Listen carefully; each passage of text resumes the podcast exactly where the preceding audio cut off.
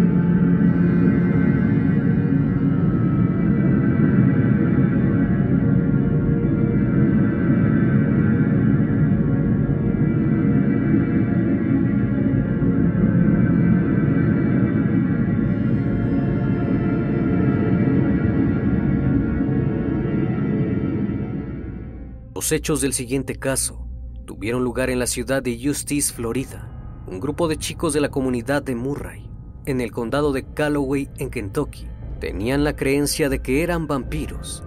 Esto luego de que uno de ellos aseguró ser un demonio reencarnado, que había estado dormido durante 500 años, pero había despertado para reencarnar en un adolescente estadounidense, que tenía la función de ser un profeta y debía reunir un clan de vampiros serían inmortales. Esto luego de abrir las puertas del infierno para que el diablo pudiese llegar a la tierra. El criminalista nocturno. El 25 de noviembre de 1996, Jennifer Windorf, de 17 años, volvía a su casa en Eustis, Florida, después de una jornada vespertina en su trabajo de medio tiempo, aproximadamente a eso de las 10.30 de la noche. Al entrar pudo notar un silencio abismal, pero no le dio mayor importancia, así que caminó por el corredor y llegó a la cocina. Fue entonces que presenció una escena aterradora y devastadora. Al verla no pudo contener el llanto y entre gritos y desesperación llamó al 911. La razón por la que Jennifer estaba tan aterrada es porque sus progenitores habían sido privados de la vida de una manera espantosa. Cuando las autoridades hicieron presencia en el lugar, pudieron encontrar a la madre de la chica de nombre, Naomi Ruth Quinn, de 54 años de edad, en el piso de la cocina, en posición ventral o boca abajo, con el cráneo fracturado, el cabello empapado de sangre lleno de restos de masa encefálica Tenía la cabeza destrozada, al punto que su rostro quedó irreconocible. Tenía cortes, moretones y quemaduras en los brazos y manos. La escena por sí sola mostraba que el agresor la había atacado con gran furia. Algunos metros más adelante, sobre el sillón de la sala de estar, se encontraba el cuerpo del progenitor de Jennifer, Richard Windorf, de 49 años de edad, en posición dorsal.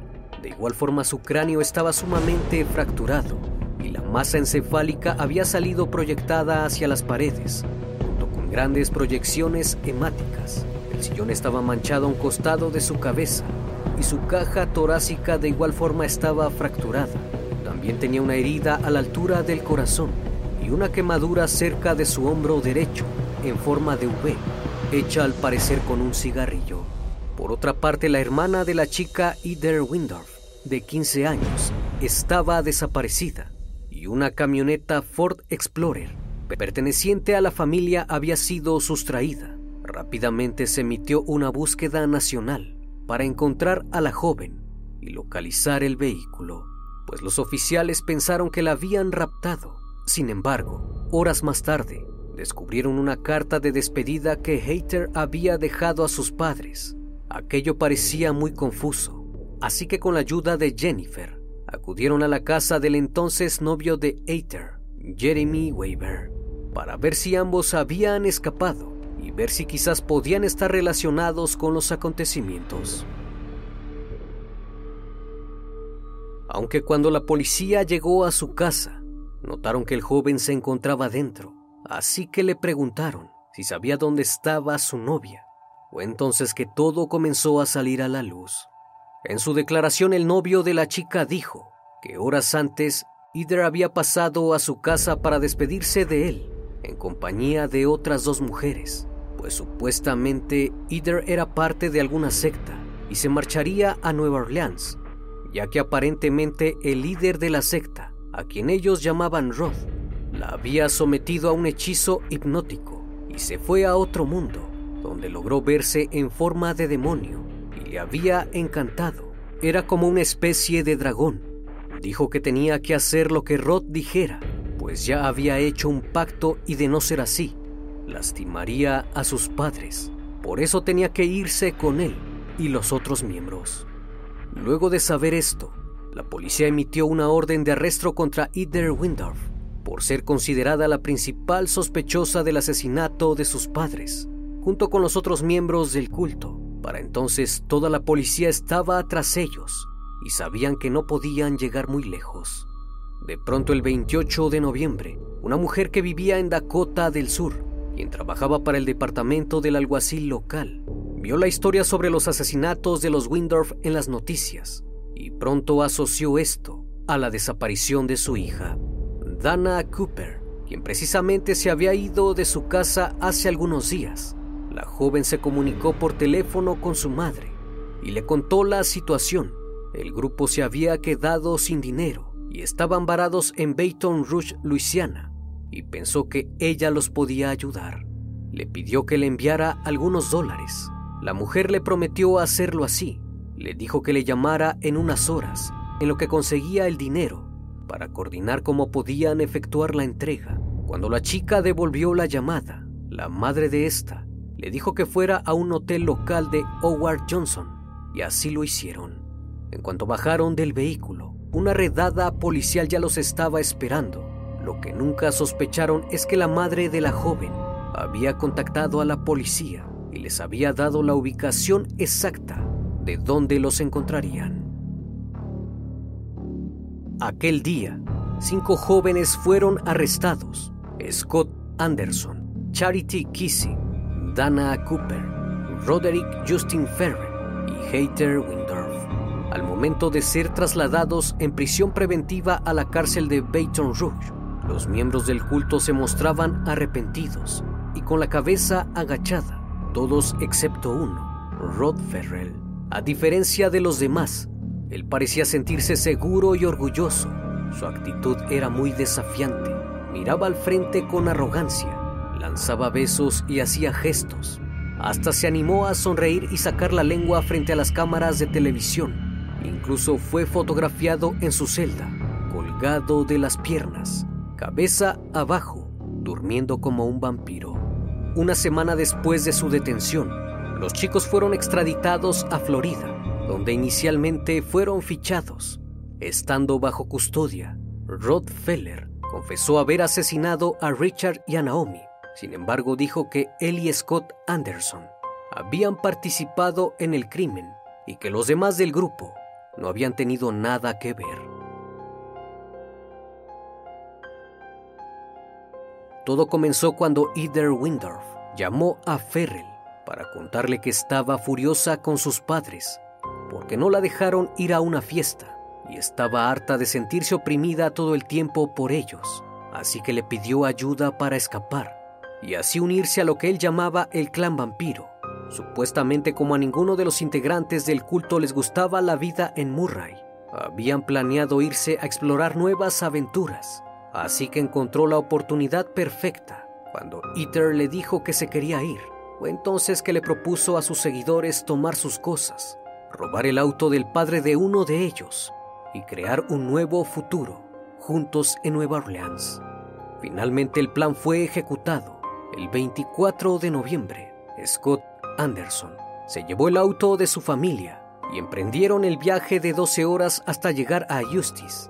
A la mañana siguiente se encontraron con Heather y la llevaron a un cementerio local donde realizaron un pacto. Rod bebió la sangre de ella y ella la de él.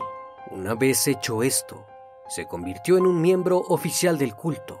No obstante, Ider le pidió tiempo para irse a despedir de su novio y le solicitó a Charity y a Dana la acompañaran a hacerlo. Ya en la noche, Ider acudió a despedirse de su novio en compañía de las dos jóvenes del culto, no sin antes darle la llave del garage a Rod. La idea inicial era robar la camioneta de sus padres, ya que en el auto de Scott no cabrían todos. Aquella noche Rod y Scott ingresaron por la cochera y vieron la camioneta. Sin embargo, necesitaban las llaves, así que se adentraron al interior de la casa, aunque Rod tomó una barra de metal antes de entrar. Una vez estando al interior, los jóvenes caminaron sigilosamente hasta la sala donde encontraron al padre de Ether, quien dormía tranquilamente en el sofá. Ambos tomaron las llaves de la camioneta y algunas pertenencias que la chica les había pedido llevar para el viaje. De pronto, cuando ya se disponían a salir, a Rod se le ocurrió la idea de asesinarlo. Le dijo a Scott que sería buena idea acabar con su vida, y este estuvo de acuerdo. Así que los dos comenzaron a bailar alrededor de él, hasta que de momento Rod tomó la barra de metal y comenzó a golpearlo en la cabeza de una manera brutal e intentó atravesar su corazón fracturando su tórax. Mientras todo esto ocurría, la progenitora de la chica Naomi se encontraba en la ducha. Al salir fue a la cocina para tomar una taza de café recién hecho. Apenas dio algunos pasos, cuando de pronto se encontró con los dos jóvenes. Su primera reacción fue arrojarles el café hirviendo. Según Rod no tenía intención de asesinarla, pero cuando ella trató de arañarlo en la cara, el chico enfureció y comenzó a golpearla sin piedad, hasta que vio su cerebro esparcido por el suelo. Una vez cometido el crimen, llamaron a Richard y ambos jóvenes abandonaron la propiedad, marchándose en la camioneta. Cuando ambos sujetos llegaron con las chicas, no notaron que tenían manchas de sangre, hasta que luego de unas horas, Charity se dio cuenta de ello y entró en estado de shock.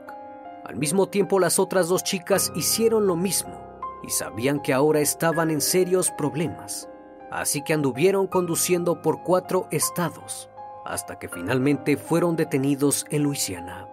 Debido a las circunstancias del hecho, rápidamente el caso tomó trascendencia, ya que se hablaba de una posible secta de jóvenes que se creían vampiros.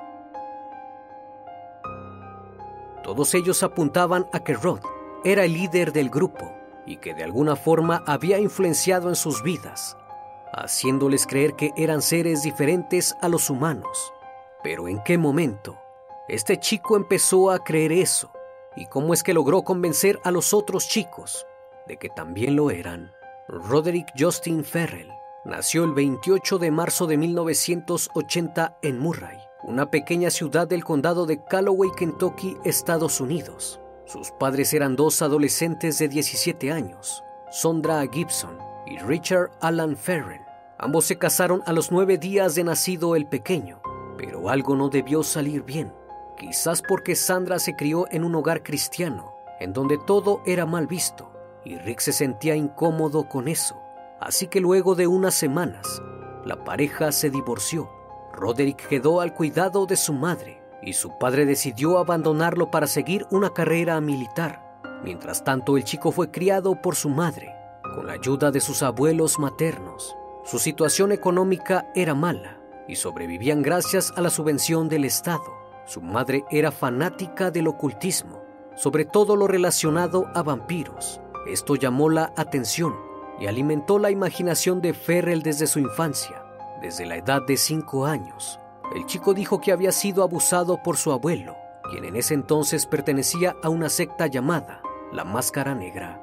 Gran parte de sus años los pasó mudándose de un lugar a otro, debido a que su madre era una mujer inestable, con serios problemas emocionales, lo que la llevaba a no poder mantener un empleo constante, además de que tenía muchas relaciones fallidas, incluido un breve segundo matrimonio, debido a que no podía subsistir como quería.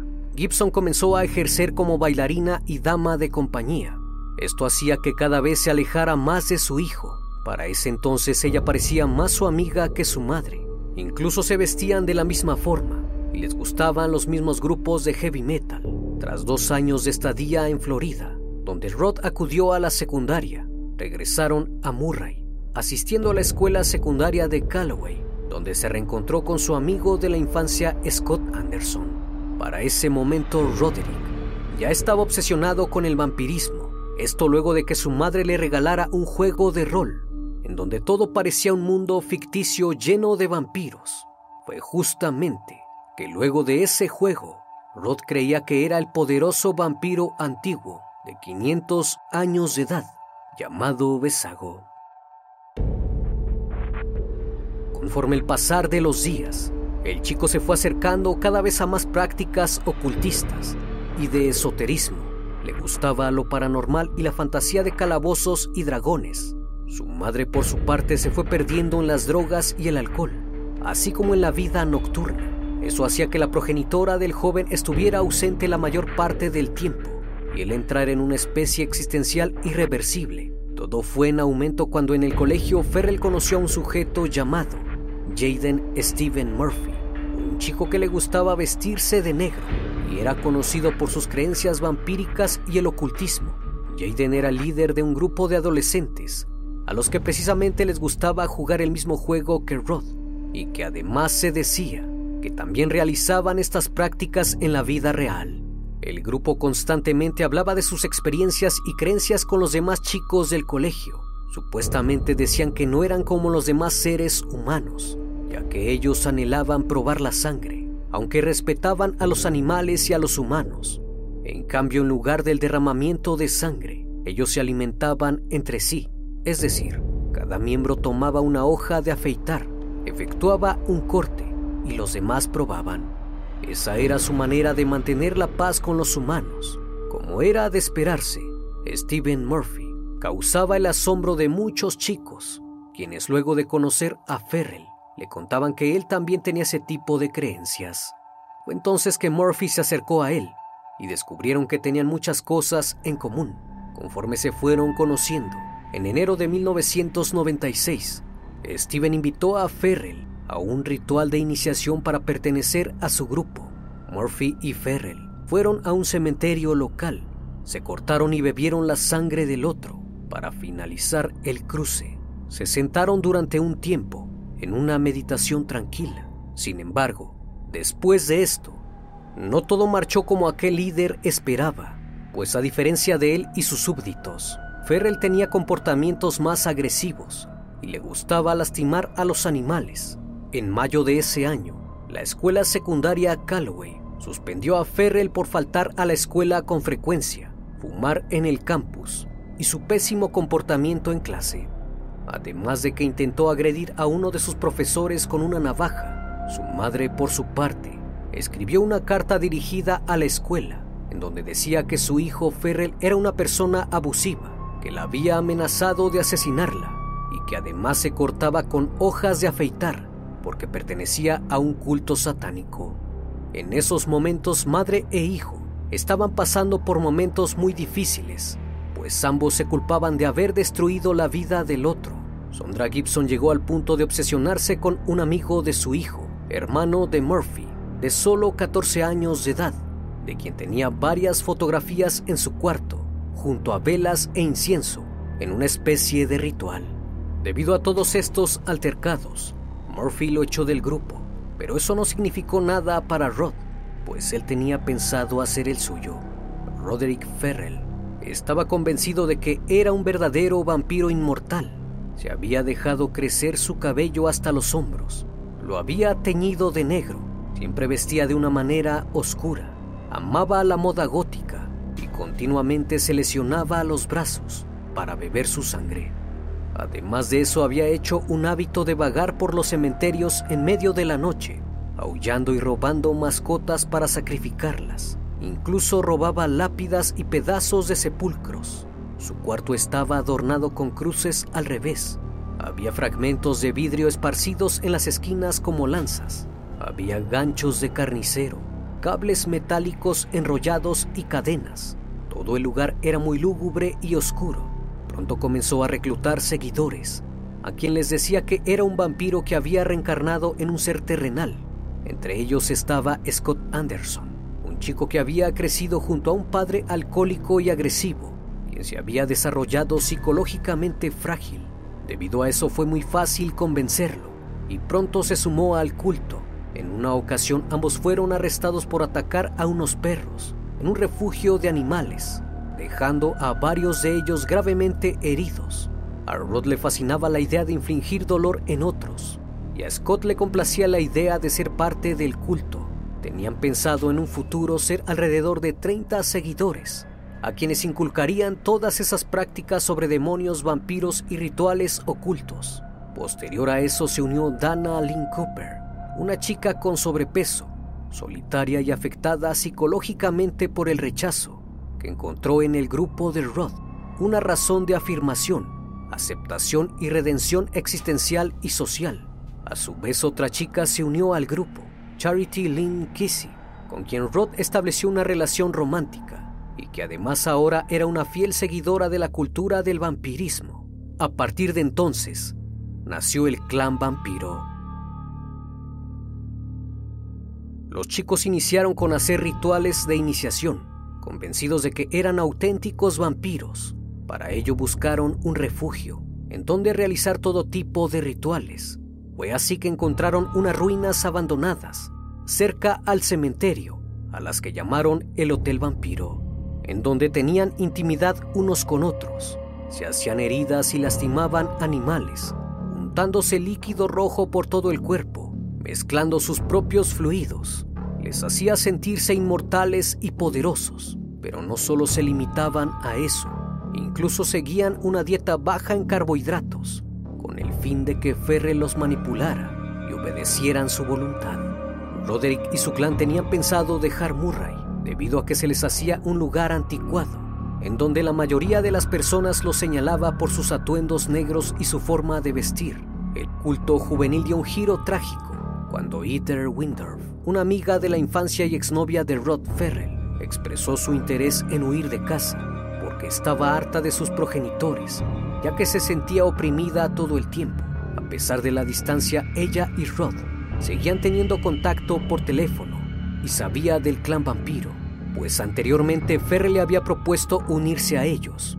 Sin embargo, Ether no podía abandonar su hogar pero aquella noche cuando sus padres le negaron ir a una fiesta, el valor y decidió llamar al chico para decirle que se quería escapar de casa y ser parte de su clan, puesto que no soportaba vivir así, además de que le confesó que su progenitor abusaba de ella. Animado y halagado por eso, así también enfurecido por la confesión de Ether, Roderick reunió a su grupo para organizar un viaje corto a Justice, Florida, para recoger a Either, pues ahora sería parte de ellos. Convencer a la joven no fue difícil, pues ella era una chica punk con muchos gustos similares por el ocultismo, quien también le gustaba lesionarse los brazos y tenía cruces invertidas en la pared, y que además sentía que sus padres le prestaban más atención a su hermana que a ella. Roderick la manipuló de tal forma que le hizo creer que era inmortal que había sido arrojado a la tierra porque era el diablo, andando con pies terrenales, y su función era andar entre los hombres, para que los mortales no se destruyesen a sí mismos, con su propio odio y codicia. Unirse a él, de alguna forma la haría inmortal y gobernaría la tierra junto con él. Finalmente, el 12 de febrero de 1998, Ferrell se declaró culpable de los asesinatos y afirmó que los demás que viajaban con él eran inocentes, excepto Scott Anderson, que había actuado como cómplice. Los abogados de Ferrell intentaron argumentar que estaba loco. Por esa razón se realizaron varios exámenes psiquiátricos y psicológicos para discernir el estado mental de los imputados, pero se determinó que todos estaban capacitados para enfrentar un juicio. Sabían distinguir entre el bien y el mal. No eran psicóticos, esquizofrénicos o enfermos mentales. Por su parte, Roderick Ferrell poseía un perfil mucho más peligroso. Era un psicópata frío, manipulador y egocéntrico, que tenía un trastorno esquizotípico de la personalidad y el síndrome de Asperger, los cuales se caracterizan por tener un interés profundo en ciertos temas, una dificultad con las relaciones interpersonales y alteraciones de pensamiento, por lo cual la posibilidad de que volviera a asesinar era muy alta. Debido a esto, fue condenado a la pena de muerte en la silla eléctrica, convirtiéndose en la persona más joven en los Estados Unidos en ir al corredor noticia que trajo múltiples debates en el país debido a la edad del imputado, quien solo tenía 16 años al momento de cometer el crimen. Charity Kissy y Dana Cooper fueron sentenciadas por asesinato en tercer grado, complicidad y encubrimiento. Charity fue sentenciada a 10 años y medio de prisión y durante su estancia tuvo problemas de salud debido a que estaba embarazada de Ferrell, aunque no logró tener al bebé. La chica fue liberada en marzo de 2006, mientras que Dana fue sentenciada a 17 años y medio, logrando salir en libertad condicional en octubre de 2011. Scott Anderson fue declarado culpable de los cargos de asesinato premeditado y fue sentenciado a cadena perpetua. Sin embargo, en diciembre de 2018, logró que su pena fuera reducida a 40 años. Peter Windorf, por su parte, contó con un abogado muy competente Inclusive demostró su supuesta inocencia en el juicio y fue puesta en libertad. Ella y su hermana mayor cobraron un millón de dólares por el fallecimiento de sus padres. Roderick Ferrell fue el único que recibió el máximo castigo, aunque luego de un cambio de leyes, la sentencia de Ferrell se redujo a cadena perpetua sin libertad condicional en 2005. La necropsia de las víctimas indicaron que Richard tenía 22 heridas en total lo que resultó en fracturas de cráneo y laceraciones cerebrales, así como una herida en el lado derecho del pecho, junto con una marca con la letra V, la cual hacía referencia a Besago.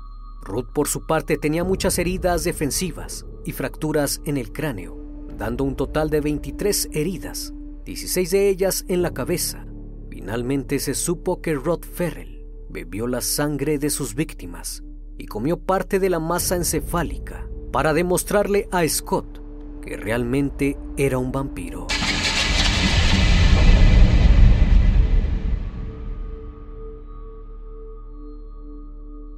Una vez más, estimado público, agradezco su compañía. Antes de terminar el video, me gustaría invitarlos a que visiten mi segundo canal Fragmentos de la Noche, en donde podrán encontrar una temática diferente. Gracias por brindar un espacio de su tiempo. Y si aún no estás suscrito, te hago la cordial invitación a que lo hagas y formes parte de esta gran comunidad. Esto es El Criminalista Nocturno. Hasta la próxima emisión. Buenas noches.